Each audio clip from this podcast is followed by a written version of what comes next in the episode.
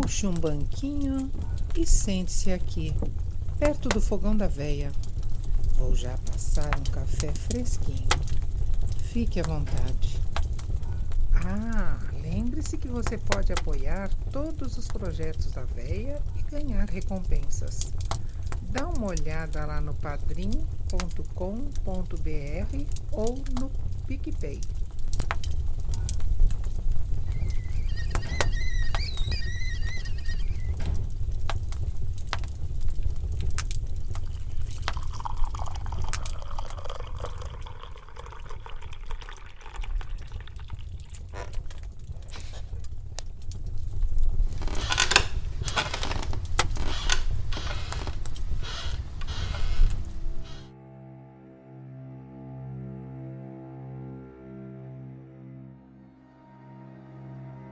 O caos de hoje aconteceu dentro de casa e poderia acontecer na sua também.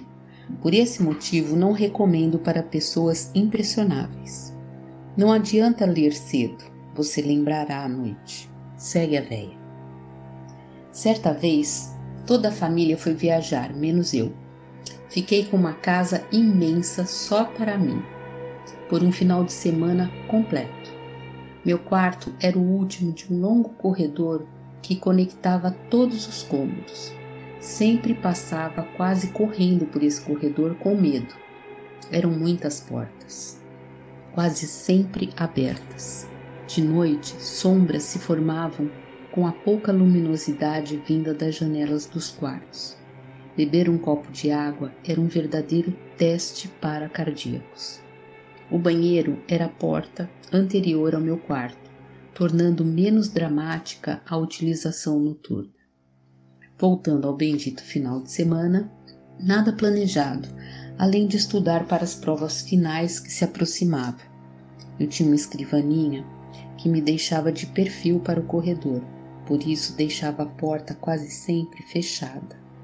A visão periférica não era brincadeira pois lá estava eu estudando química. Isso já seria um relato de terror por si. Já era tarde e precisei ir ao banheiro, sem problemas na ida. Na volta, tive a nítida impressão que alguém me espiava da porta do quarto da minha irmã. Vi aquele gelo na espinha. Corri para o meu quarto e bati a porta. Minha respiração ficou mais rápida e senti o suor nas mãos. Escutei passos no corredor. Eram lentos e vinham na direção da minha porta. Senti que pararam do outro lado e apenas esse pedaço de madeira nos separava. Na minha cabeça era um ladrão. Senti os passos se afastarem. Percebi que eram curtos, como de uma criança. Pelo ruído na madeira, aquilo voltara para o quarto da minha irmã. Alguns segundos de silêncio até que minha espinha congelasse novamente. Uma caixinha de música da minha irmã começou a tocar. A música, famosa, até hoje me arrepia.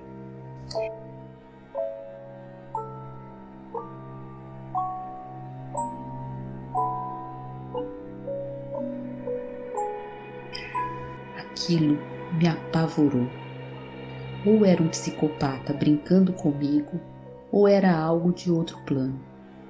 Como a porta do meu quarto estava bem trancada, tomei coragem de olhar pela fechadura. Pude ver na penumbra do corredor a silhueta de uma criança sorrindo. Seus dentes eram grandes e brancos. Pulei para trás e derrubei algo da escrivaninha.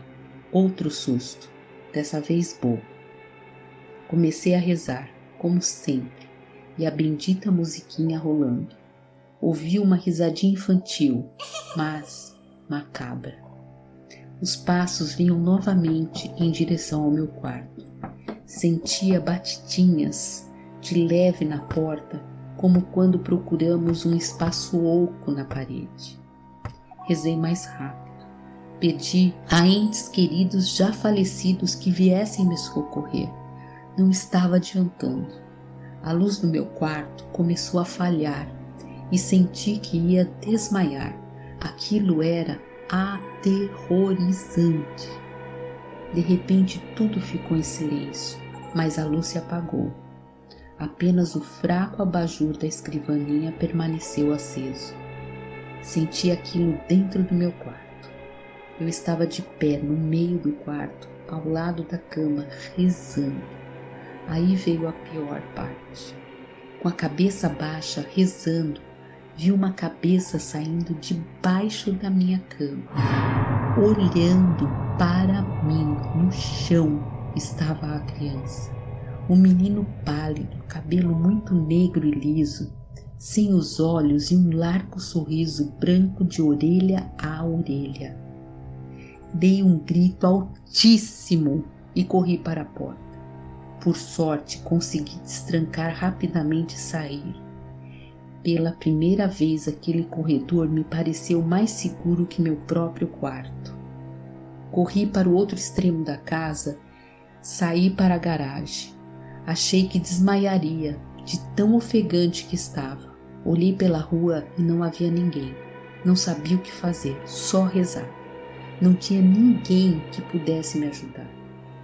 De longe consegui escutar a caixinha de música tocando novamente. Não sei quanto tempo fiquei naquela garagem, mas me sentia melhor ali. Sentei no chão até o dia clarear.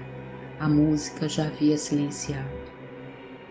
Aos poucos a rua foi ganhando movimento e o dia se estabeleceu por completo. Já com a cabeça mais calma e a respiração no lugar, tomei coragem de entrar, mas apenas para pegar uma roupa, trancar tudo e ir para outro lugar. Consegui fazer tudo na velocidade recorde e sem sustos. Saí da casa já pensando em ir para a casa de uma tia em outro bairro. Tive a nítida impressão, ao sair pela rua, que alguém me observava de uma das janelas. Não olhei. Cheguei na minha tia e chorei. Ela, assustada e sem entender nada, me perguntava o que havia acontecido. Eu só chorava. Quando me acalmei, contei tudo com todos os detalhes. Minha tia ouvia atentamente e seus olhos iam se arregalando cada vez mais.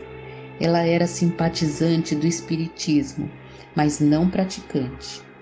Ligou para uma conhecida espírita que recomendou me levar a um centro. Me neguei. O problema não era comigo, era com a casa. Ligamos para minha mãe, que ficou bastante preocupada. Pediu para minha tia me hospedar por alguns dias enquanto resolvi o problema. E assim aconteceu. Fiquei quatro dias na casa da minha tia. Minha irmã também foi para lá no domingo à noite e só voltou comigo. Não sei como os meus pais resolveram, mas sei que a proteção durou por um bom tempo. Minha irmã ainda tem a caixinha de música. Obrigada por nos ouvir. Logo, logo tem mais. Até a próxima e bons sonhos.